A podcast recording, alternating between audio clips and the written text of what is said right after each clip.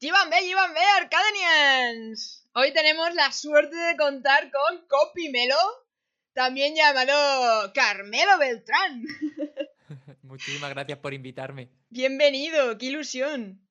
Pues ya ves, a mí me apetece un montón, que yo creo que a los dos nos gusta un montón hablar, así que a darle mucha caña. Sí, la verdad es que sí. Y bueno, cuéntale un poquito a todos los que están por aquí conectados. ¿Quién es Copimelo? ¿Qué es Copimelo? Pues mira, para, para, quien no me conozca, yo soy, bueno, soy Carmelo Beltrán, la marca personal es un poco Copimelo y, y soy copywriter, es decir, ayudo a, a, negocios, a emprendedores a vender más con textos persuasivos, estrategias de venta, etcétera y etcétera, ¿no? Y nos conocimos hace poco en un chat, eh, en un sí. grupo de WhatsApp y empezamos a hablar y, y, nada, y me liaste para estar aquí y yo encantado de la vida. Y yo te lo agradezco mil, porque yo cuando te encontré en ese grupo dije, no puede ser, no puede ser, copimelo por aquí, ¿qué me estás contando? Yo te conocí por TikTok. En serio, últimamente me está llegando un montón de gente por TikTok y fíjate que yo no daba un duro por ella en, en un principio, empecé a hacerla porque un amigo me dijo, oye, tú que estás haciendo todo esto en Instagram, ponte a hacerlo también en TikTok, a ver qué, a ver qué pasa, y empecé a hacerlo como un juego, simplemente para, pues, como para probar. Utilizo casi todas las redes sociales, como un juego para ver, para ver qué pasa. Y la verdad es que está yendo bien. Hoy, por ejemplo, me ha entrado un potencial cliente también desde TikTok, o sea que estoy súper, súper contento. Y sobre todo porque el esfuerzo que conlleva TikTok es muy inferior a cualquier otro tipo de plataforma de, de contenidos, o sea, es que va súper bien.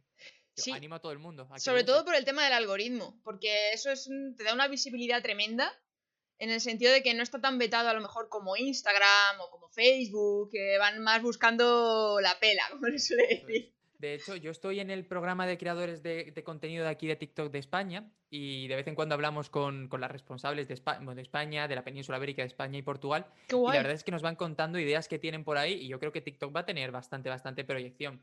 No sé hasta dónde llegará y no sé si cuando todo esto vuelva un poco a la normalidad se desinflará, ¿no? Y, pero yo, yo tengo el mismo razonamiento. Yo si ahora mismo Instagram estuviera en el, punto, en el punto en el que está ahora TikTok, me gustaría verme posicionado para después haber sido más fácil, ¿no? Pues aquí lo mismo, si explota, prefiero tener más o menos una comunidad creada porque ya, ya la tengo, que luego siempre es más difícil crecer, que es lo que dices tú ahora mismo el algoritmo es súper generoso, pero vamos, seguramente de aquí a un año o dos años empezará a reducirse, a reducirse porque querrán monetizarlo también de, de otra manera. Así que bueno, es el momento. Como pasó con Instagram y como pasó con Facebook y como ha pasado con todos, que estábamos ahí todos muy ilusionados en plan de ¡Hala! ¿Cómo me está dando visibilidad esto?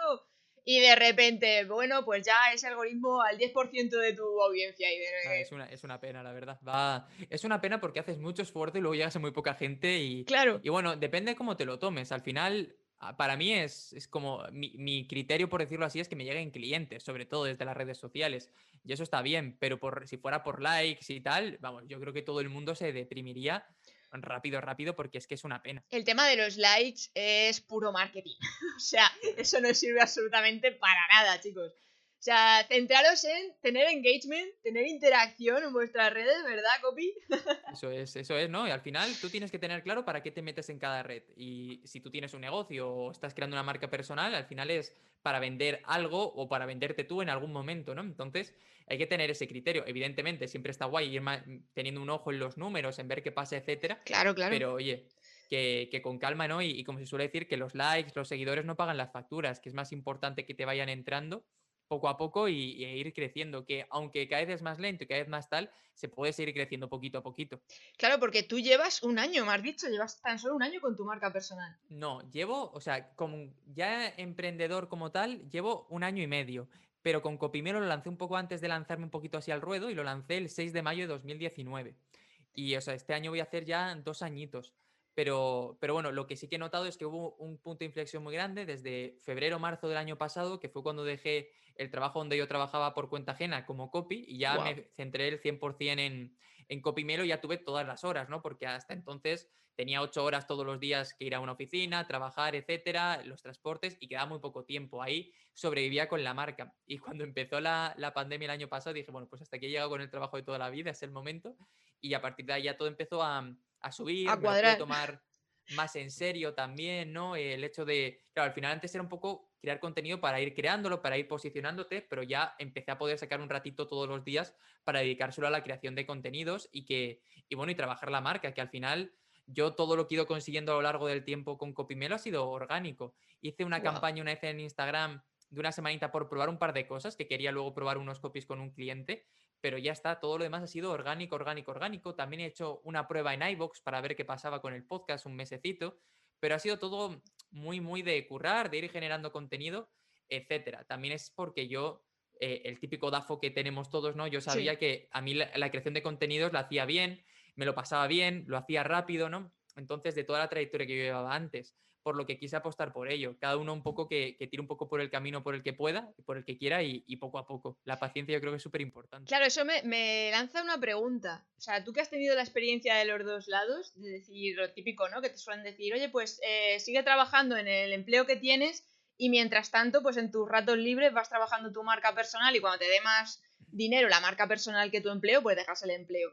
Pero en tu caso te has lanzado a la piscina, a la piscina un poco antes de, que pase eso, porque... De hecho, mira, te, te voy a contar, yo dejé el trabajo cuando me daba para vivir muy justito. Yo tenía más o menos un cálculo de cuánto gastaba entre alquiler, tal, tal, tal. Le resté los gastos en gasolina y tal. De hecho, hasta, hasta vendí el coche que tenía porque ya no iba a conducir y yo odio conducir y mi chica tenía un coche y dije, pues ¿para qué voy a tener yo claro. hay que otro coche, no? Me quité seguros y tal. Hice como los cálculos muy, muy bien y dije, wow, perfecto. Y lo dejé justo porque me entró un cliente que iba a ser como unos 700, 800 euros al mes durante tres o cuatro meses y dije, bueno, me vale perfecto para sostenerme y, nada, ya nada que pille dos o tres cosas más por mes, ya, ya está hecho tranquilamente para, para ir bien. Yo vivía por entonces en, en Colmenar Viejo, cerquita de Madrid, y allí los precios son mucho más altos de donde estoy yo ahora. Pero ¿qué pasó? Que ese primer cliente, el primer mes, desapareció sin pagarme y me quedé de pronto con cara de tonto, sin trabajo por cuenta ajena y pensando, bueno, ¿y, ¿y, ahora qué? Así que ahí me tuve que espabilar mucho y tuve que ir yendo para, pues, pues avanzando, echándole muchas ganas. También tuvo la suerte de que al estar en pandemia me pude volcar al 100% con ello, ¿no? Que no es lo mismo que yo que sé, pues que teniendo una vida normal, que fue estos momentos en los que no se podía salir directamente de casa. Claro. Entonces esto a mí me ayudó mucho a, a estar, decir, bueno, pues, pues a, tope con energía y, y, me lo estaba pasando muy bien, lo cual pues hacía que todo fuera un poquito más, un poquito más sencillo. Pero sí, sí, yo, yo defiendo tirarte a la piscina cuando estás prácticamente ya ahí, que tampoco hay, tampoco hay prisa. También yo trabajaba como copy ya, entonces tampoco tenía, no tenía un trabajo que no me gustaba. Yo estaba súper, súper cómodo donde, donde trabajaba, era una empresa muy buena, eh, tenía buena responsabilidad, además yo, yo creo que éramos una buena familia todos los que estábamos por allí. Eso hace mucho.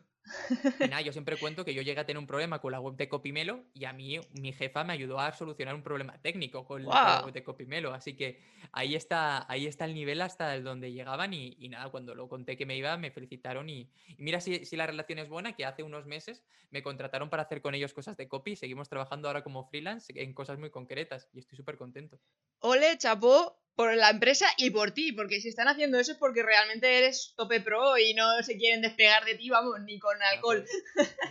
a mí me gusta mucho porque al final es gente con la que, que trabajo muy bien y con la que estoy muy cómodo. Y, y, lo agradezco porque además así tengo una excusa para de vez en cuando mantener un poco el contacto con, todas las personas con las que trabajé al final durante, durante dos años. Es que, es que es mucho tiempo. Oye, ¿tú crees que parte de ese crecimiento que has tenido con las redes va influenciado en que tú dominas el tema de copywriting? Hombre, yo espero que sí, porque si es por tema de diseño te aseguro que no. yo al final eh, estoy cómodo con las redes. Es una cosa que me tomo por trabajo, por decirlo así, o no por trabajo. Yo, si no, si no fuera, no tuviera una marca personal o no, o no fuera emprendedor o lo que fuera, yo seguramente a día de hoy no tendría redes porque no le, no le vería el gusto a simplemente compartir una foto tuya y ya está, ¿no? Pero el hecho de, intentar conseguir cosas con ellos como si fuera un juego, a mí me gusta, yo, yo que soy muy friki, ¿no? Me, lo paso, me lo paso muy bien. Así que yo quiero pensar que sí, que poco a poco eso fue haciendo bola y, y fue haciéndose cada vez más grande. También he tenido la suerte de que algún cliente un poco grande con el que he trabajado en número de seguidores, quiero decir, alguna vez me ha mencionado y eso también va haciendo efecto bola de nieve. En TikTok fue casualidad, porque Porque subí un vídeo de ponte lluvia para concentrarte y tuvo como 100.000 visitas de pronto. ¡Wow! empezó a crecer como una, como una locura y estaba yo, como estamos ahora tú y yo, y tenía los cascos, me los quité y acerqué como el sonido al, al teléfono para que se escuchara y ya está. Pero ha sido eso, un poco picar piedra. Yo en marzo del año pasado, cuando dejé el trabajo, estaba con, con 800 seguidores, por ejemplo, en Instagram, y ahora son 5.000 y pico, así que he ido poco a poco, yo creo que la clave es eso, intentando hacerlo bien, no preocupándome demasiado tampoco de disfrutarlo específico y, estando ahí, ayudando a la gente que puedo y bueno, disfrutándolo, sí, yo creo que es, un poco... Claro, porque muchas veces el tema del contenido, la gente como que se vuelca en exceso y al final eh, se convierte en una tortura para ellos. Es decir, oye, es que no se me ocurren ideas, entonces no lo estás disfrutando. Si no se te ocurren ideas para crear, para compartir, para dialogar, eso es que no lo estás disfrutando y lo estás haciendo por algo más egoísta, que al final las redes sociales es compartir y, compartir todo lo que tienes y de alguna manera estar siempre dando para, ayudar a otros, en ese sentido. Entonces, en el momento en que ya no lo disfrutas... Sí, de, hecho lo que te iba a decir es que yo una cosa que soy conmigo, igual que con el resto del mundo, sí que soy muy perfeccionista con los clientes, con lo que yo creo soy muy poco perfeccionista y sé que si hoy hago una publicación que en vez de de 10 es de 7, pues mañana tengo otra oportunidad para hacer una de 8, una de 9, ¿no? Entonces, simplemente creo que es un poco soltarte y poco a poco, incluso esos días que piensas que tu publicación no es tan buena como debería, en realidad es mucho mejor de las buenas que hacías hace tres meses, ¿no? Y el hecho de probar y practicar. Por ejemplo, yo cuando, cuando emprendí, yo le tenía un poco de pánico al email marketing. Eh, no por nada, sino porque yo, el tiempo que había trabajado como copy, había sido como un sitio donde menos había metido la patita pero no por nada, sino porque yo trabajé en una empresa inmobiliaria y mm, al final eran emails muy tipo, que no me habían dejado mucho experimentar. Y yo noté que cuando empecé a trabajar con algún cliente el email, iba bien, pero me ponía muy nervioso y, me, decía, ostras, esto no lo voy a saber hacer bien, el típico síndrome del impostor. Sí. Entonces lo que me dije fue, pues desde el día que dejé el trabajo voy a mandar un email todos los días. Un email que no tiene que ser perfecto, tiene que ser un email y que yo me esfuerce y que más o menos tenga un mensaje y que pueda aportar valor a la otra persona. Y desde entonces lo empecé a hacer y ahora me dedico casi, todo a email marketing con mucha gente, así que imagínate cómo, cambia la vida. Oye, ¿y por, qué, ¿y por qué esa diferencia? ¿Por qué ese miedo al mail marketing cuando siempre has estado redactando, al final, ¿cómo, ¿cuál es la diferencia de por qué te provocaba ese temor o ese cambio?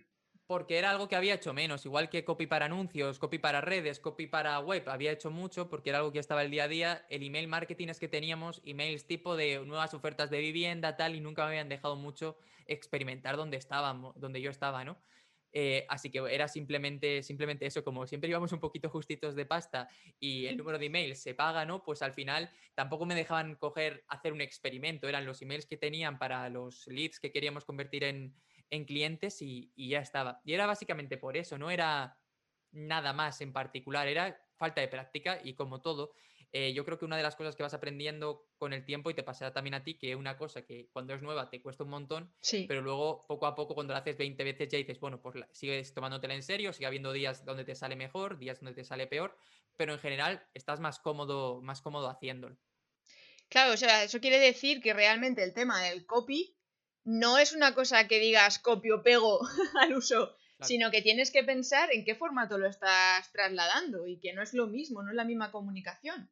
Eso es, yo creo que uno de los problemas que tiene mucha gente que quiere aprender copy es que se centra mucho en aprender copy, copy, copy. Y eso está muy bien, evidentemente, pero hay que aprender también de cómo funciona donde lo pongas cada vez. Es decir, no es, si quieres hacer copy para anuncios de Facebook, por ejemplo, tienes que entender un poco cómo funcionan los anuncios de, Facebook. No tienes que ser un experto técnicamente, pero sí que tienes que conocer, oye, qué es el tráfico frío, templado, caliente, tienes que saber más o menos qué funciona mejor, qué funciona peor, ver a otros, con el email un poquito lo mismo. Así que eh, eh, al final es todo un poco de prueba, eh, lanzar algo, ver qué ha funcionado, qué no ha funcionado y hacerlo mejor, leer mucho cómo lo están haciendo otros, que yo creo que es algo súper importante y que yo lo sigo haciendo. Yo, pues yo sé, cuando tengo que hacer, hace poco tuve que hacer un, para una empresa, una empresa no, para una persona que ha lanzado como un membership site de, veganismo, ¿vale? Y bueno, y preparamos como un mini lanzamiento a, las posibilidades que tenía esta persona. Yo lo primero que hice fue buscarme cómo otras empresas veganas estaban o, webs de recetas, etcétera, estaban comunicando en los anuncios para saber un poco qué tono utilizaban, qué estructuras hacían. Claro, porque cada, cada sector es un mundo. Cada sector tú te tienes que empapar de ello para luego poderlo comunicar al respecto. Ya ves, eh, mira, eh, para que te hagas una idea, hace, hace unos días, la semana pasada, hace dos, tuve que entregar un, copy para una empresa mm, eh, vasca de, bueno, que hacen como, es que ya no sé ni cómo se llama, como cucharas bivalva para plantas eh, potabilizadoras de agua, ¿vale? O sea, imagínate, yo no tenía ni idea. ya, solamente el nombre dices, pero ¿qué me estás hablando? cuando me contactaron les dije, oye, yo, yo me pongo a hacerlo, pero sinceramente no tengo, es que no, esto no lo he escuchado hablar en la vida, ¿no? No sé ni de qué me estáis hablando. Pero nada, al final ha salido bien. Es un poco la parte de la investigación, que es la más, la más importante a la hora de, a la hora de cualquier copy. Investigas mucho, eh, te, más o menos te vas formando. Yo le pregunto mucho a mis clientes con todo lo que ellos me puedan mandar o las preguntas que yo tenga también. Y al final ya está. Yo, de hecho, cuando peor lo paso a nivel profesional es cuando acabo con un cliente donde me he metido mucho con él y voy a pasar a otro. Y ese paso muchas veces me cuesta, ¿no? Porque es cambiar un chip, meterte en otro, aprender. Y muchas veces estoy solo dos o tres días con ese cliente, dedicándole una hora a lo mejor a leer, a leer sobre él, a leer lo que ha escrito, a ver casos parecidos y hasta que un momento ya me empiezo a sentir cómodo como para ponerme a, como para ponerme a escribir. No, no, es que es un trabajo intenso. Y luego, claro, no solamente son textos, que es lo que decíamos al principio, no solamente son textos largos a modo páginas web o mailing, es que eso también influye a la hora, por ejemplo, de crear guiones para hacer video marketing o para hacer los contenidos de las publis en las redes sociales o incluso los propios posts. Eso es. ¿Y cómo es la diferencia entre el concepto de uno y otro? ¿Cómo influye? Eh, yo creo que al final te lo tienes que plantear como desde el principio. Es como, pues yo qué sé, al final un coche y una moto te pueden llevar al mismo sitio, pero, pero se conducen diferente, ¿no? Y, digo yo que nunca me monté en una moto, hablando de todo un poco, ¿no?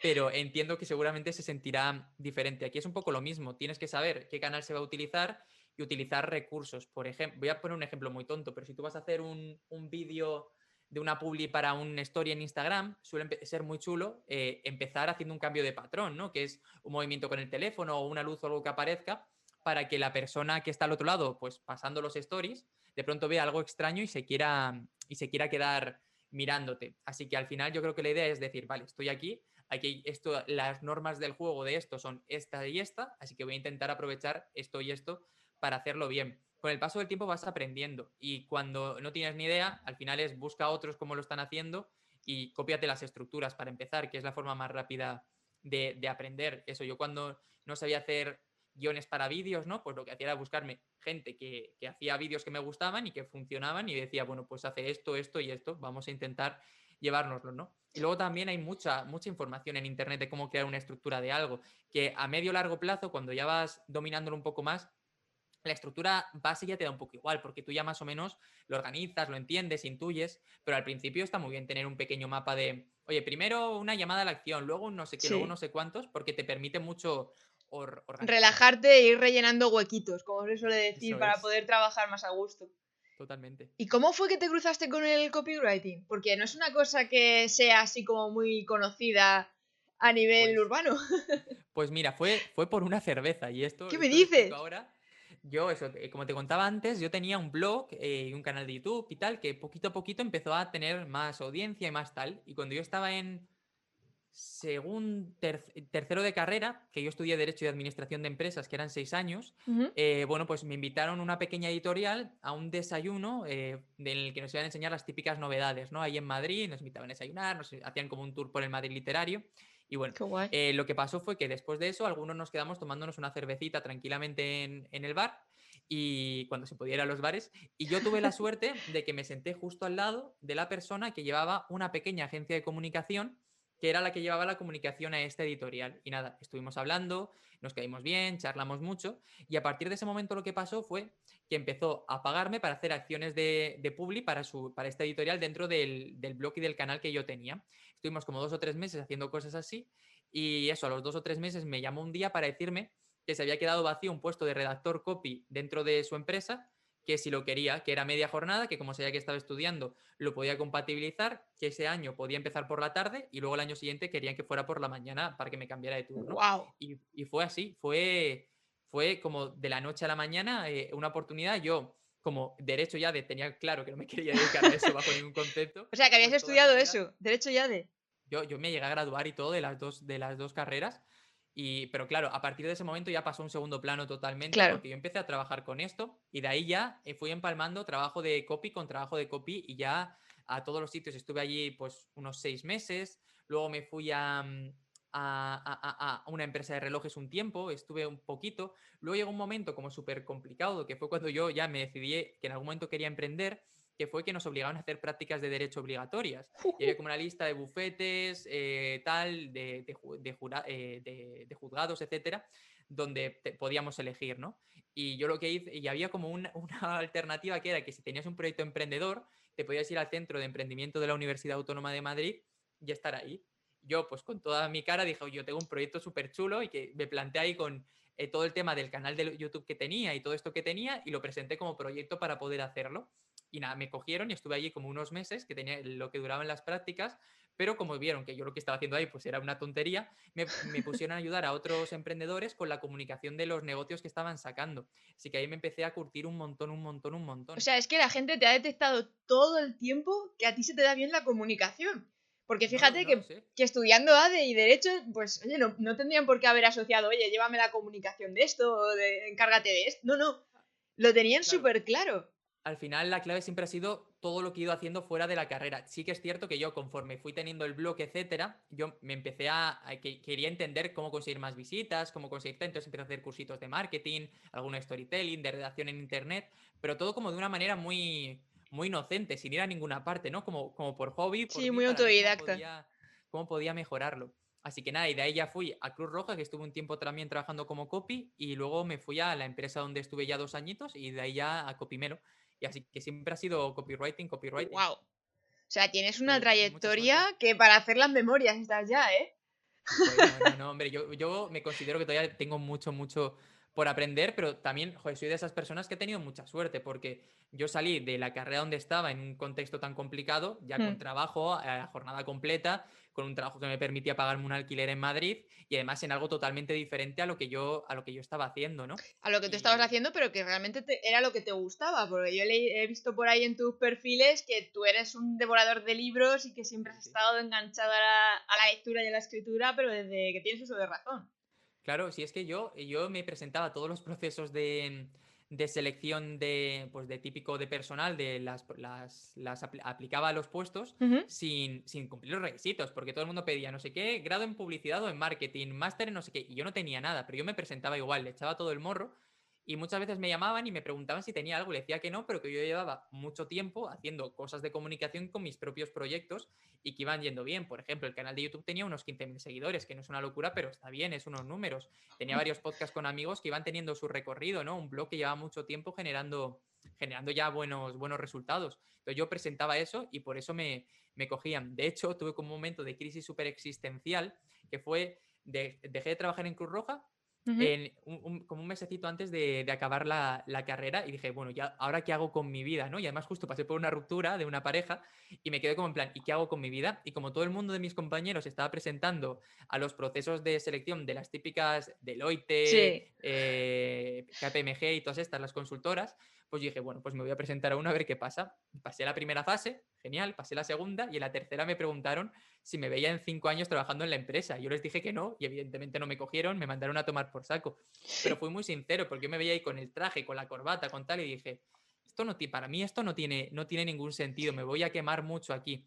Así que renuncié a eso y unos días después, además me acuerdo perfectamente que me echaron del proceso, me llegó el email un lunes por la tarde y el martes por la mañana yo estaba en la universidad viendo una charla que había venido a darnos alguien del BVA de algo y, me tuve que salir de la charla porque me llamaron por teléfono y fue precisamente la empresa donde luego estuve trabajando eh, dos años, ¿no? Y, fue súper, como decir, vale, sí, ahí voy, voy del tirón y, sin problemas. Es lo bueno de tener las cosas claras. Yo creo que como siempre lo has tenido ahí intrínseco, al final eso te ha ido llevando que, que no te has descolgado de estar trabajando en proyectos en ningún momento.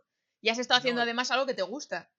Claro, claro, yo, yo es que eso, a mí me gusta mucho hacer cosas, crear cosas, ¿no? Por eso volvemos a lo de crear contenidos y tal. A mí me gusta mucho. Yo probablemente, si ahora fuera, me invento, albañil, por decir algo, probablemente me gustaría tener en mi casa un proyecto eh, divulgando algo, ¿no? Pues como tenía antes lo de literatura y como pues en algún momento pues podría haber tenido cualquier otra cosa. Y todo esto de grabar, de hacer podcast, de escribir posts, es algo que disfruto mucho, es como, pues es un hobby. Lo ha sido durante mucho tiempo y, claro, eso al final me ha ido llevando un poquito, un poquito a esto. Yo al principio no tenía ni idea de que esto podía ser, eh, salir por ninguna parte. Pero yo me acuerdo que de pronto había revistas por ahí de tecnología que son temas que me gustaban mucho yo, y buscaban a alguien que trabajara gratis, ¿no? Decía yo, pues yo, que quiero escribir y ganar experiencia, ¿no? Y me fui metiendo en todos estos fregados y ahí, por ejemplo, tuve como la primera oportunidad para estar en un podcast, que fue el podcast de Isena Code, que es un podcast de tecnología que a mí me gusta mucho y que recomiendo un montón. Estuve un año colaborando con ellos. Eh, también alguien me dio una oportunidad para aparecer en un vídeo YouTube por primera vez y me quité el miedo de hacerlo. Y bueno, pues fue como poco a poco, poco a poco y, decir, ostras, esto, esto me gusta. Que le has ido echando morro, digamos, en plan de no me importa nada, yo eh, confío en mí, creo en mí. Eso es, la, vida, yo creo que echarle morro para que te den las... sí, sí, sí, sí, sí, o sea, 100%. O sea, si no, no, no te llegan de ninguna manera. O sea, si te quedas esperando, tal, yo, yo hablo con muchos copies que están empezando y que de vez en cuando pues me escriben y digo, oye, pues vamos a hacer un zoom y, te ayudo, ¿no? Y yo lo que siempre les digo es, tú escribe a todo el mundo y, o sea, siempre con respeto y sin ser pesado y sin pasarte, pero, oye, si ves a alguien que tiene algo que se puede mejorar con copy, escríbelo y díselo y que lo peor que te puede pasar es que te diga que no o, que no o que no te conteste y, y ya está. Yo al principio cuando empecé, ya como, como emprendedor, yo empecé a buscar gente que hacía mal anuncios y le escribía diciéndole que creía que se podían mejorar y que podíamos hacer una prueba. También me hice como una landing de eh, si quieres que analice tu web, déjamela aquí y te lo hago gratis, ¿no? Y muchas veces les enviaba un vídeo y después la respuesta era, oye, ¿y esto por cuánto me lo harías, no? Claro. Y así poco a poco, poco a poco le fui eso, echándole morro y, y posicionándome poco, poco a poco. Y, buena buena estrategia ahí de marketing, sí señor. Sí, también tengo que decir que yo tuve mucha suerte porque yo trabajaba en la empresa donde estaba con un chico que, era amigo de la infancia de una persona que tiene una empresa de inversión inmobiliaria bastante grande y que justo estaba buscando un copy freelance para ayudarle con él, ¿no? Entonces me presentaron y eso también fue un pequeño trampolín al principio que me dio, pues eso, ya, aunque fuera el hecho de salir al mundo real y trabajar tú solo, que es cuando ya aprendes de verdad. ¿Y cómo es la vida de un copy? Porque claro, es una profesión que es muy desconocida y realmente yo creo que mucha gente de la que está aquí ahora mismo conectada no tiene ni idea de cómo es la relación de una empresa o una marca con un copy. un copy sobre todo tiene que ser paciente, porque al final es un trabajo largo en el sentido de que cualquier texto, por muy corto, largo que sea, necesita mimo, necesita atención, necesita revisión, ¿no? Yo lo comparo muchas veces con otras profesiones del marketing digital, pues por ejemplo, el que va a montar una campaña también tiene que tener mucha atención, pero probablemente el proceso de montarla y revisarla es más pequeño, o sea, más corto que esto, aunque luego también tiene mucho más riesgo porque evidentemente está ahí te estás jugando la pasta en ese momento, ¿no? Pero bueno, en el sentido de que son trabajos largos y al final yo creo que es mucho leer cada día y mucho escribir cada día. Eh, a mí normalmente me llegan clientes para decirme que necesitan ayuda o con la web o con emails o con Publi, ¿vale? Con, los textos de la Publi. O ya últimamente también gente que viene como a por lanzamientos y tal y nos metemos un poco en, en todo. Así que el proceso es un poco, pues como estamos aquí teniendo tú y yo, hacemos una reunión, que me cuenten un poco su proyecto, su objetivo, qué quieren conseguir, por qué quieren que un copy les pueda ayudar, ¿no? Porque me ha pasado ya alguna vez que les he dicho, oye, pues yo creo que un copy no es, no es lo que necesitas, ¿no? Igual es mejor esto y tan tranquilo. Y a partir de allí, pues ya una parte muy de investigación, que es la que hablábamos antes, porque por mucho que tú creas que conoces del tema, en realidad no conoces tanto como te gustaría. Sí que es cierto que no es lo mismo trabajar con un emprendedor que tiene un curso de marketing o algo así, que quieras que no, ya estás un poco mentido, que como hablábamos antes de la industria del país más. De cualquiera que te pueda venir. Eso es, es otro follón. Y a partir de ahí, yo lo que intento hacer es crear una pequeña estructura y borrador para pasársela al cliente y que de alguna manera comprenda eh, o, que comprenda, ¿no? Que me diga, oye, pues esto no es tan importante, creo yo que no es tan importante, esto sí, llegar como un acuerdo entre lo que yo creo que es persuasivo, lo que él cree que es fundamental para organizarlo, y a partir de ahí ya es escribirlo, revisarlo muchas veces, y yo lo que hago es mandarlo, y ya cuando lo mandan y lo ponen a prueba, pues dar un tiempo prudencial para optimizarlo, porque al final sin datos encima de la mesa tampoco puedes crear algo de la nada. Entonces, pues yo qué sé, imagínate, lanzamos una, una página web y vemos que el botón que queremos pulsar, pues no lo está pulsando, tanta gente, pues a ver qué cambios podemos hacer, ¿no? O preparamos una secuencia de emails de siete emails, por ejemplo, y vemos que en el email 4 de pronto las aperturas van para abajo. ¿Qué está pasando? ¿Es problemas del email 3? ¿Es del email 4? ¿Qué podemos cambiar, no? Así que bueno, es un poquito eso, trabajar con datos, optimizar mucho, tener mucha paciencia y, y que te guste escribir y leer sobre todo porque te vas, te vas a inflar. Y ya así para tema también de contenidos y la gente que está ahí creando cosas en general, no creo que todos los días estés inspirado para escribir. Y menos de temas que a lo mejor ni te tocan, ni te van, ni te vienen. ¿Cómo lo haces para mantener esa motivación, esa creatividad? Hay días que no son creativos, eso, eso está claro, pero al final yo creo que como copy o redactor, en el caso de que sea redactar algún contenido un poco más largo, yo creo que al final es mucho de técnica y de estructura, ¿no? Puede que no tengas nada que escribir de, inspiración, pero sí que puedes tener más o menos una estructura preparada que puedes trabajar, sí que puedes tirar un poco de oficio, ¿no? En el sentido de, pues oye, a lo mejor, como vas aprendiendo técnicas, pues a lo mejor el titular de esta web hoy no va a ser la mejor frase del mundo, pero puedo combinar una propuesta de valor con un quita miedo, unirlo y por lo menos que haga el apaño hasta que estoy avanzando. De todas formas, yo lo que, lo que intento hacer siempre es ir como de muy abstracto a muy concreto. Empiezo redactando con muchas ideas, muchas... Sí que lo Hmm, tengo todo Volcarlo todo. y lo vuelco todo sin pensar mucho y luego voy eh, limpiando, limpiando, limpiando. Y lo que suelo hacer es que los días, eh, algún día tiene que ser más inspirador, ¿no? Claro. Pero los días donde ya estoy más cerca de entregarlo o lo que sea, a lo mejor lo tengo como al 80%, pues a lo mejor dedico los últimos tres días, antes de revisar un par de días, eso siempre, a, a ir al 100% con ese cliente, ¿no? De ir a muerte, de hacer cambios, de hacer pruebas, etcétera. Pero yo lo veo un poco como, como un juego, en el sentido de que es como si fuera un puzzle y vas colocando las piezas, lo vas cambiando, vas una cosa arriba, ahora abajo, ahora tal. Eso, eso estoy totalmente pasa. de acuerdo contigo porque yo es que veo, veo todo el mundo del marketing un poco en ese, en ese ámbito. Sobre todo lo veo más como juego de estrategia de vas encontrando las pistas, vas encontrando los detalles, intentas buscarle ahí el encaje, luego las estadísticas te van diciendo y dices, pero vamos a ver, ¿esto por qué ha funcionado? Es un poco como lo que decías de, de TikTok. ¿Cómo puede tener 100.000 reproducciones este vídeo de lluvia cuando yo me dedico al copy? No lo entiendo. Pues Claro, este es tipo de cosas de absurdo, pero- sorpresa. Pero, ahí está. Así que es eso un poco. Y cuando no tienes inspiración, pues escribir un poco, intentar sacarlo y, y ya está. Yo, también es que yo creo que muchas veces no tenemos inspiración. Porque como todos tenemos tantas cosas por hacer todos los días, estás escribiendo a un cliente y estás pensando que tienes que hacer no sé qué para el otro, esto para Sí, el otro. cierto. Así que yo intento olvidarme un poco de eso todos los días y cuando estoy con un cliente, pues si tengo que estar dos horas, estoy dos horas, si tengo que estar una, una. Así que es cierto que cada día me pongo como un objetivo con cada uno para más o menos eh, cumplirlo. Y, y más allá de eso, eh, la verdad es que tampoco hay mucho más. Probar, escribir, borrar, ir otra vez para adelante y ver hasta dónde puedes, hasta dónde puedes llegar.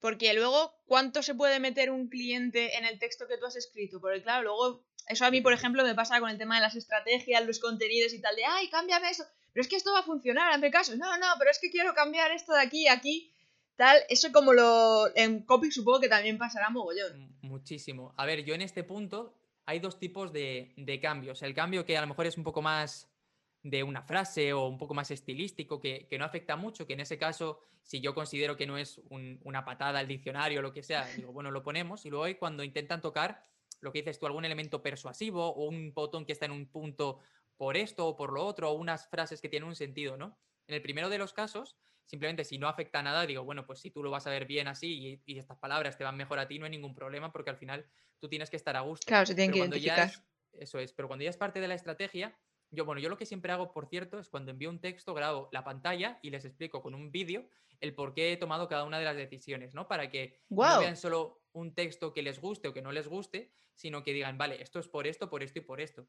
Porque al final los textos son muy subjetivos. Yo puedo escribir algo que a ti no te guste, pero puede funcionar y podemos Claro. escribir algo que sea precioso y que, y que no funcione nada, ¿no? Entonces, eh, lo, lo hago así. Entonces luego, si se ponen muy pesados queriendo cambiar algo, yo les digo simplemente, yo no lo cambiaría, si quieres lo cambiamos, pero que sepas que yo creo que va a funcionar peor. Y luego, en el caso de que sea posible, pues intento hacer a lo mejor si podemos hacer un test A-B, por ejemplo, para ver cómo lo podemos, para ver si podemos verlo, ¿no? Porque yo siempre les digo, digo, si a ti, si tu idea funciona, oye, por mí perfecto, si a mí me da, me da igual, ¿no? Si la- el objetivo es que, Claro, que, es que que tenga los resultados.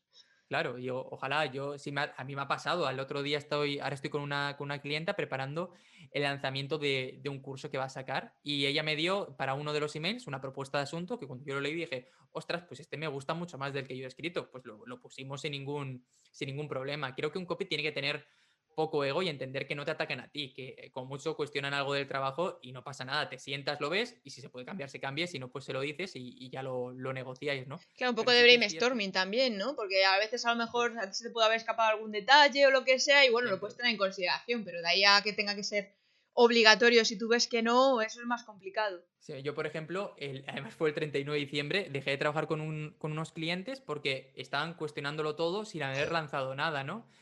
Y le- yo les decía, a mí la parte técnica de, de lo que hacéis era una, una academia de inglés, lo podéis cuestionar sin ningún tipo de problema, a mí me parece perfecto, o sea, el cómo comunicarlo tal, pero lo que es la parte persuasiva y que lo volváis a llevar a lo que ya teníais antes, que no era lo que os estaba funcionando, no tiene sentido. Así que les dije que simplemente que les iba a recomendar otros copies, pero que yo veía que no encajaba con ellos y que no pasa nada. Y les recomendé otros copywriters y, y ya está. Que lo bueno es siempre acabar, acabar bien, que no, que no Claro. pasa nada. Yo hay clientes con los que, pues por el motivo que sea, pues no estamos a gusto trabajando, ¿no? Y decimos, pues bueno, pues, pues te busco a otro y, y apañado. Es que eso también es importante a la hora de emprender, ¿eh? Saber con qué clientes se encaja y con quién no, porque al final yo lo considero como una relación de pareja. No tienes por qué encajar con todo el mundo, ni todo el mundo tiene que encajar contigo, ni forzarte a decir, ay, no, es que no puedo dejar a este cliente. No, no.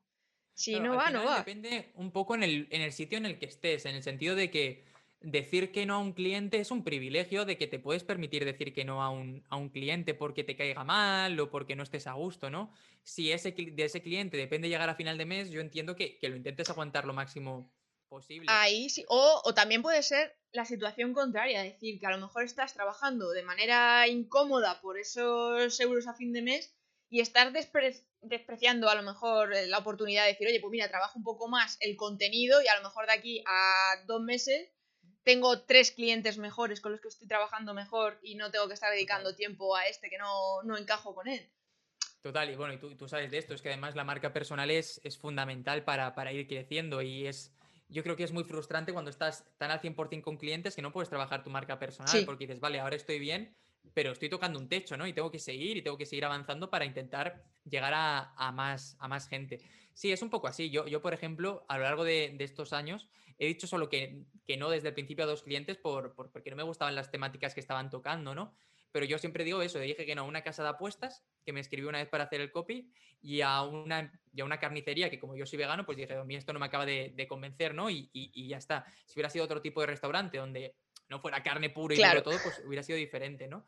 Pero yo siempre digo lo mismo, yo si eh, ese cliente de la carnicería o el otro me hubiera costado llegar a final de mes o no, pues probablemente les hubiera dicho que sí, porque porque yo estaba en una posición que podía, pero hay que entender que no es que no todo es así, que el que ayuda a X persona no es tan malo, que a ver, que hay límites, ¿no? Pues a mí si me dices que vas a curar el cáncer, pues oye, igual sí que hay un límite que con una piedra o algo, pues igual sí te digo que, hay, que, que, no quiero tener nada que ver contigo.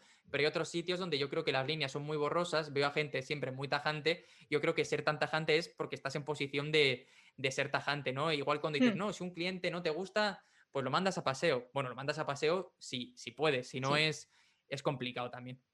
Sí, hay que saber valorar realmente en qué, en qué situación te encuentras, pero también yo lo veo un poco también por salud. O sea, sí. porque hay veces que cuando un cliente no encajas con él, solamente ya por el estrés que te provoca, la, la situación de, de, la propia inseguridad, el, el, que al final no tienes abanico para los otros, que a lo mejor sí que estás a gusto, cómodo y te quita, te absorbe la energía, que eso también es muy importante a la hora de estar emprendiendo, de estar generando Totalmente este tipo de estrategias, ¿no? Entonces hay que poner ahí en la balanza y decir, vamos a ver, ¿me interesa? ¿No me interesa? O tener la perspectiva de decir, mira, me interesa quitarme a este cliente de en medio, por ello voy a empezar a buscarme uno que lo sustituya y en el momento en que lo tenga, eh, se acabó. Adiós. Bye bye. Mira, yo ahora, esta tarde además, he tenido un problema con un antiguo, cli bueno, antiguo cliente, con un, con un, personaje, ¿vale? Vamos a decirlo así. A mí este me llegó por un compañero que se dedica a hacer campañas de Facebook, ¿vale? Uh -huh. para, para, un sector muy concreto. Y me dijo que está buscando a alguien que le ayudara con una newsletter y con un par de, de artículos. Y dije, bueno, pues pásamelo y, y, lo hacemos juntos los, los tres, ¿no? Total, que yo empecé a trabajar con él y yo siempre cobro por lo menos la mitad por adelantado, pero como tenía prisa y venía recomendado, dije yo, bueno, pues vamos a hacerlo y ya Uy. al final de esto me lo, me lo pagas. Pues ya, ya te puedes imaginar por dónde va la sí. cosa, ¿no? Total, empiezo, le mando la, la, newsletter y los dos artículos de rigor que teníamos que hacer y, y de pronto me escribe el, el, el, la, gente, la persona que yo conocía para decirme que que el hombre este es idiota y que ha roto con él y que no quiere tener nada más con él con él, ¿no? Entonces la persona me escribe y me dice que, que ya no quiere trabajar conmigo, que, que, como que quiere empezar de cero y tal. Y digo, bueno, perfecto, digo, dame tus datos, te hago la factura de lo que hemos hecho hasta ahora y ya está, y nos lo quitamos de en medio y si tú no estás a gusto, pues yo no tengo ningún problema, ¿no? Si te entiendo, si estabas trabajando claro. con él y ahora ya no, pues ningún problema. Silencio, silencio, silencio, silencio. Y yo, le, pues, escribiéndole tal, no sé qué, oye, tal, no sé qué, como que además era una tontería, que, era muy poco dinero, es que no merecía la pena. Y, y al final eh, me escribió el, eh, el chico, me escribió para decirme que si le seguía insistiendo me iba a meter una, una demanda por insistirle. Yo, pero, pero, yo pensando, pero un hombre de 60 años, ¿eh? que no creamos que es aquí un chaval de, de no sé qué. Es que cada persona por ahí, te lo digo, que es que... Ya. Tela. Claro, y eso ha sido esta tarde. Y, yo que llevo el día torcido, le, al principio le, he dicho, le, le, iba a decir, bueno, pues demándame, es que me da igual, ¿sabes? Yo tengo todas las capturas y tengo todo de, de, los tratos que hemos hecho, a mí me, me, da exactamente igual. Y al final le he cogido, le he vuelto a la media hora y le he dicho, mira, ¿sabes qué? Como es tan poco dinero, que te den. O sea, paso, no, no me merece la pena. No, Por salud. ni siquiera te lo voy a reclamar más, porque me, está, me estoy agobiando, estoy aquí pensando en esto y tú te puedes ir a paseo. Y ya te digo, espero que te vaya bien, que empieces a tratar bien a la gente con la que vayas a trabajar a partir de ahora, pero yo no quiero saber nada más de ti. y, ya está, y es lo que dices, tú podías haberle estado insistiendo, podías haberle tal, pero es que paso de meterme en un lío eh, que, no tengo ninguna de perder, ¿no? Pero paso de meterme en un follón de tiempo. Cuando no compensa, hombre, si me dices que es un millón. Claro, a ver, si fueran 15.000 euros, te diría, oye, pues, pues sí que me compensa, ¿no? Claro. Era, era, era, una basura, o sea, era muy poquito, eran menos de 100 euros, además, por, porque era una cosa muy concreta, muy esporádica que había hecho rápido para salir del, del bache que tenía esta persona y como favor a la otra persona. Claro, el compromiso, que eso también pasa muchas veces. De hecho, yo no trabajo con amigos, que esto ya lo probé al principio de esto, le decía el copio a un par de amigos de ciertas cosas que tienen y llegó un momento en el que les dije que no porque, porque íbamos a dejar de ser amigos, básicamente, porque al final es que es difícil, pero cuando tienes mucha confianza con una persona, te cuesta menos pedirle más. Claro. Y cuando tú tienes mucha confianza con una persona, te da más reparo decirle que cada una de estas cosas tal, ¿no? Entonces yo llegué a una era, era muy al principio, yo les dije, mira, os ayudo porque estáis empezando y, y, lo hacemos por muy poco, por muy poco dinero como favor personal, tal. Pero llegó un momento en el que yo empecé a estar más saturado de clientes y cada vez había más y más y más. Y les dije, oye, yo ya, eh, como que había más presión y empezamos a tener como un poquito de mal rollo. Les dije, oye, os voy a recomendar otro copy porque vamos a acabar a leches y coño, que nos tomamos cervezas luego los fines de semana, ¿sabes? Es que no tiene ningún sentido. Y, nada, eso, ni amigos, ni, familia, ni personas por compromiso, yo intento, intento evitarlo. Sí, esa frase que suelen decir siempre en las redes sociales de, oye, los primeros clientes, los de tu alrededor, los de tu entorno, tu círculo más cercano. No, nunca. Es difícil. No, no, no. Cuando hay dinero de por medio y cuando hay opiniones y que tienes que debatir y tener que negociar determinadas cosas, no, la confianza no mola nada. Nada, nada, nada, nada. Es mejor que empiece la relación de cliente a amigo que de amigo a cliente. Totalmente, porque es que además eso suele pasar. Luego yo tengo clientes con los que ya eh, considero que son amigos por tanto tiempo trabajando juntos. Claro. Y, pero es distinto lo que dices tú. Has empezado siendo clientes, tenéis unas bases. También tienen unas bases ellos de sus negocios y de cómo trabajan muy claras y quieras que no están ahí. Cuando otra cosa es a lo mejor empezar un proyecto con tus amigos, eso está perfecto. Ahí sí, como equipo. También te, te, puedas acabar matando también, pero bueno, está, está bien para empezar. Pero eso, o todos iguales, pero uno ofreciendo un servicio yo no lo recomiendo salvo que sea súper imprescindible o que sea una persona que tiene ya un negocio bien montado, bien hecho, que no está empezando, que tiene ya como una estructura y que sabe lo que es trabajar con otras, con otras personas, que esa es otra, ¿no? Y, supongo que a ti también te habrá pasado alguna vez que hay que buscar a clientes que sepan que eres freelance, que no trabajas para él 24 horas del día, que eso también es súper, súper importante. Sí, y dejárselo muy claro porque es eso. Luego además te vienen con él, es que yo te estoy pagando para que me hagas esto. Bueno, sí, pero es que tengo fines de semana también y mi horario de trabajo, de oficina, que tengo más clientes aparte de ti. Esto es como los profesores cuando mandaban tarea y parecía que solamente existía su, asignatura. Y ya está. Y dices, oye, que tengo más cosas que hacer, que no te puedo atender aquí insofacto.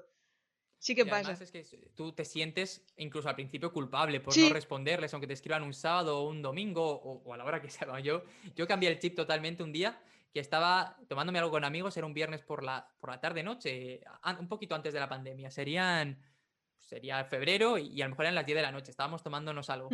y, me llamó el cliente, me hizo, ¿qué, qué tal vas? Y yo, pues, pues es viernes las 10 de la noche, estoy con mis amigos, eh, no voy ahora mismo, sinceramente. Apagado fuera de cobertura. Claro, y, yo, como me llamó, yo pensaba que era porque le había pasado algo, ¿no? En plan, oye, pues ha pasado algo. Es, el primer pensamiento que se viene a la cabeza siempre, en plan de, ya, ya, ya ha habido alguna cagada, Fijo. Claro, yo, por ejemplo, no respondo a ningún cliente en fin de semana. Eso lo tengo yo como por norma. A partir del viernes a las 6, 7 ya como que empiezo a desconectar y ya está. Ahora bien, si veo que tengo 7 emails de una persona o 37 WhatsApp, pues sí que me pregunto, oye, ¿ha pasado algo? Y si lo veo lo voy a mirar, ¿no? Pero, pero ya está. Igual que yo hay veces que el fin de semana me toca currar como, como a todos, ¿no? Un poco. Pero si tengo que contestar un email, lo dejo programado para, para el lunes, para que lo vea la persona el lunes. Pero no por nada, sino porque tampoco creo yo que vaya yo. Yo no quiero molestar tampoco a nadie un, un sábado, un domingo que estará con, su familia. Si ¿no? urge, yo de hecho, por ejemplo, mm, desde que me descargué el WhatsApp Business, soy feliz. Maravilloso. Sí, sí, sí, o sea, yo ahí tengo programado fines de semana tal, mensaje automático y a mí olvídame. Si es urgente, me lo pones. Yo voy, yo los voy eh, como personalizando cada cierto tiempo y me lo paso pipa. Lo dice para Navidad, como en plan, los duendes de la Navidad me han secuestrado, no puedo contestarte ahora tal.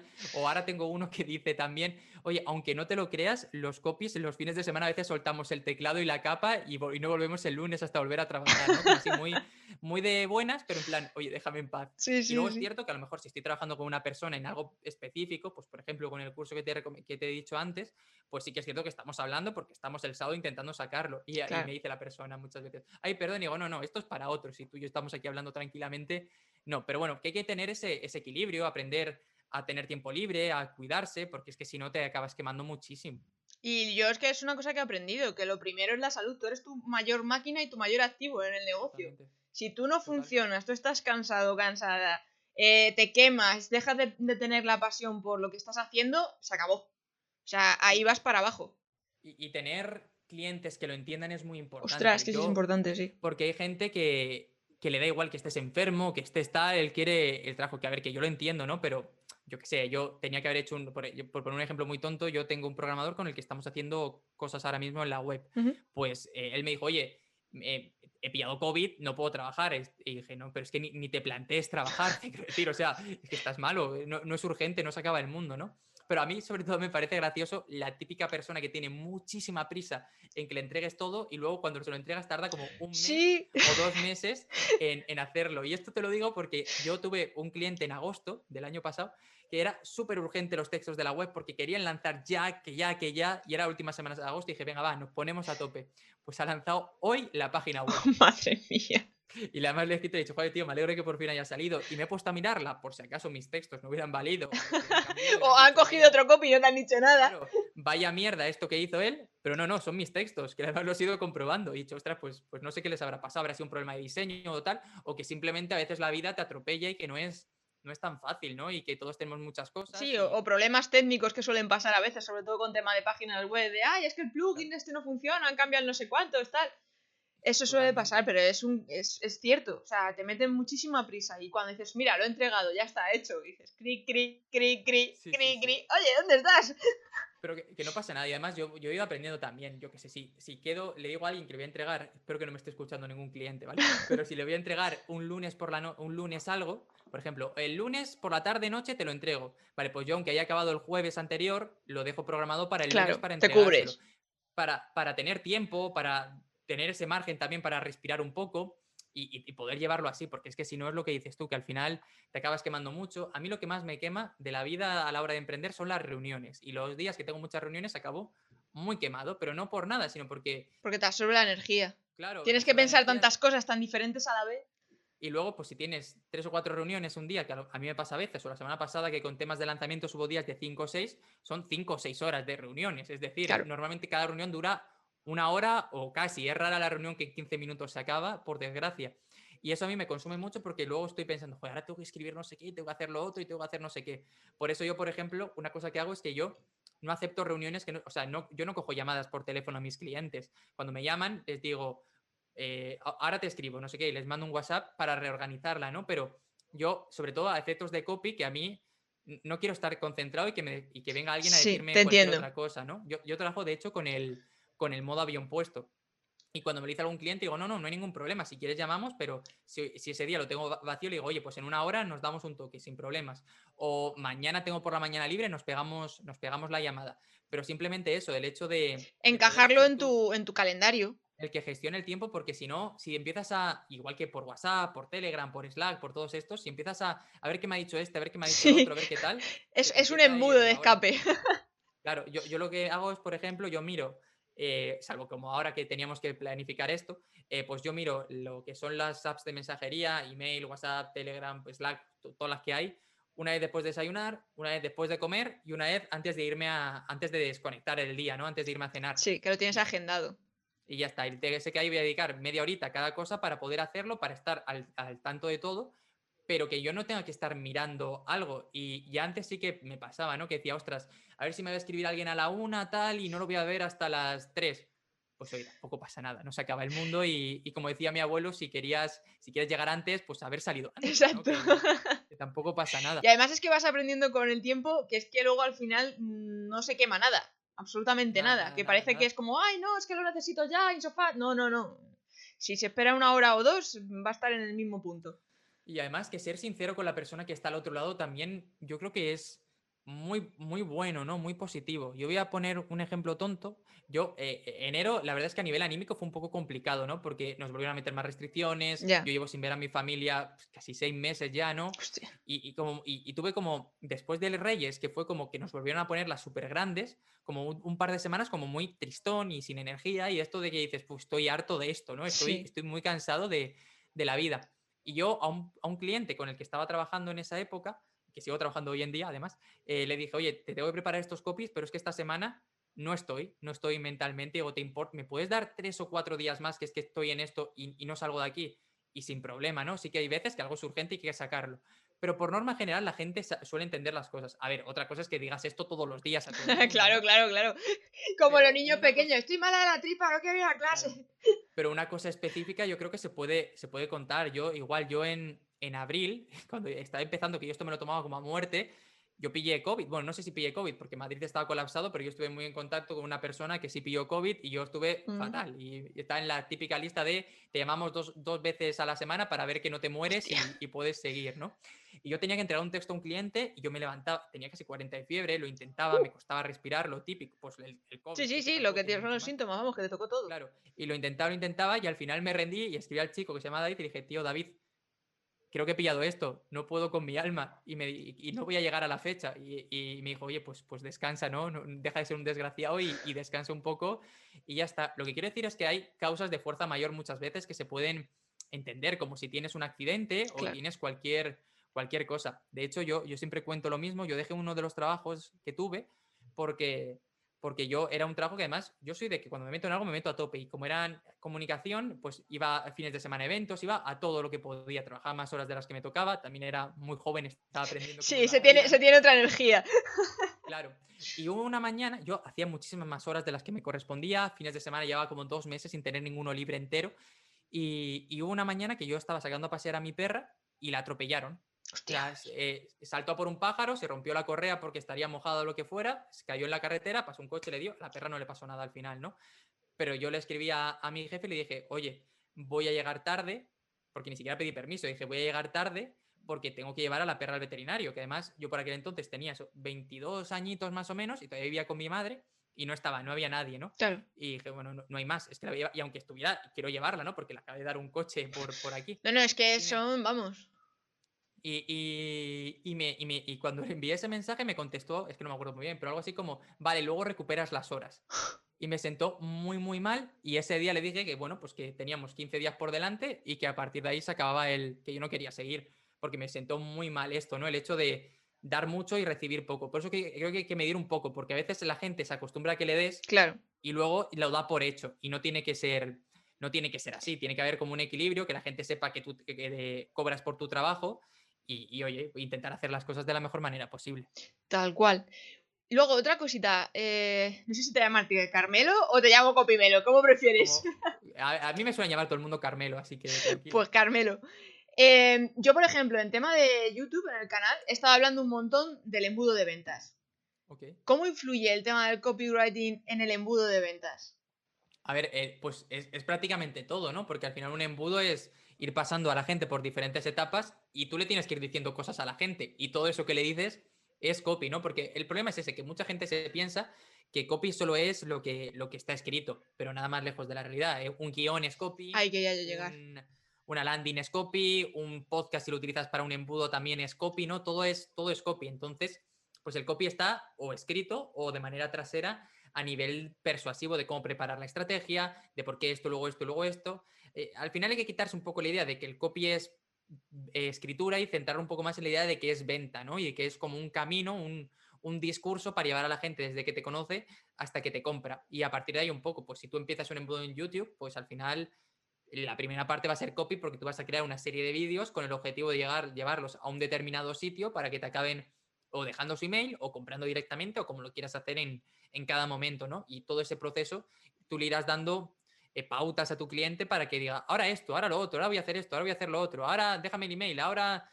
Claro, es que realmente el copy piensa absolutamente en todas las fases. En el sentido de que no es solamente te voy a redactar el sobre mí, sino que estás pensando cada uno de los pasos, qué es lo que puede influenciar más en cada palabra que se esté diciendo, tanto en vídeos como en tema de contenidos. Pues claro, el copy también influye a la hora de hacer los posts de Instagram, el hecho de cuál sigue a cuál. ¿Cuál te interesa más que vaya detrás del otro? Eso es, al final yo creo que hay como dos contextos a la hora de generar contenidos. Hay momentos en los que generas contenidos para crecer, para ir teniendo como más, aportar valor y luego cuando estás generando esos contenidos, con un objetivo muy concreto, que es, voy a generar estos posts porque quiero llevarles a la landing para que me compren X, ¿no? En ambos casos hay copy, pero la planificación es muy, muy diferente. Y en la de la venta tiene que ser mucho más específica y mucho más estricta. El otro día tuve que dar una, pequeña charla en un, eh, para una escuela eh, de Latinoamérica y yo presenté simplemente una... Eh, era, como un, era un tema que yo eligiera de copy que diera en 15 minutos, ¿vale? Yo elegí algo tan tonto como una estructura de 7 emails para pasar de lead a cliente. Y cuando acabé, una de las personas que me preguntó me dijo que le había gustado mucho la charla, pero que sentía que habíamos hablado poco de copy porque no me había metido eh, tanto en la escritura, sino que habíamos hablado de estructura. Y lo que yo le contesté es que en realidad es más copy la estructura y el orden y el cómo hice las cosas que el hecho de escribirlo en sí, porque eso es lo que es realmente importante, el cómo vas desvelando la información, qué le vas diciendo en cada momento. Y la escritura como tal es solo la ejecución, pero lo que hay que tener claro antes es todo ese camino que quieres que tenga el, que quieres que tenga el cliente. Chapo, es un poco lo que decíamos, de, tema de cine, películas, que te van enganchando con el inicio, el nudo y el desenlace, y todo está como muy estructurado de qué tienen que contarte en el inicio para que te quieras quedar al, nudo, y del nudo digas, vale, cuéntame ya el desenlace, quiero saber cómo acaba esto de una vez por todas. Claro, por, esto se necesita tiempo para preparar una estrategia de copy, porque no es solo escribirlo y ya está, sino que es Oye, es, preparar, lo, lo, importante es lo de antes, lo de antes de escribirlo. Hace poco a mí en una newsletter que escribí me preguntó una persona, ¿cuánto tardas en escribir cada email?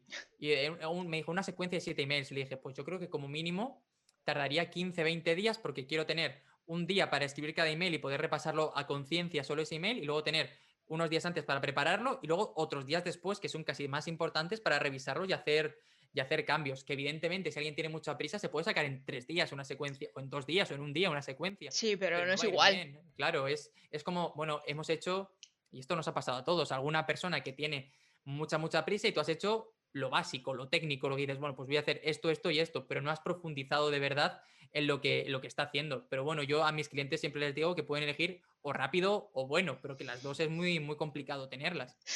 Además, eso pasa en, toda en todas las ramas.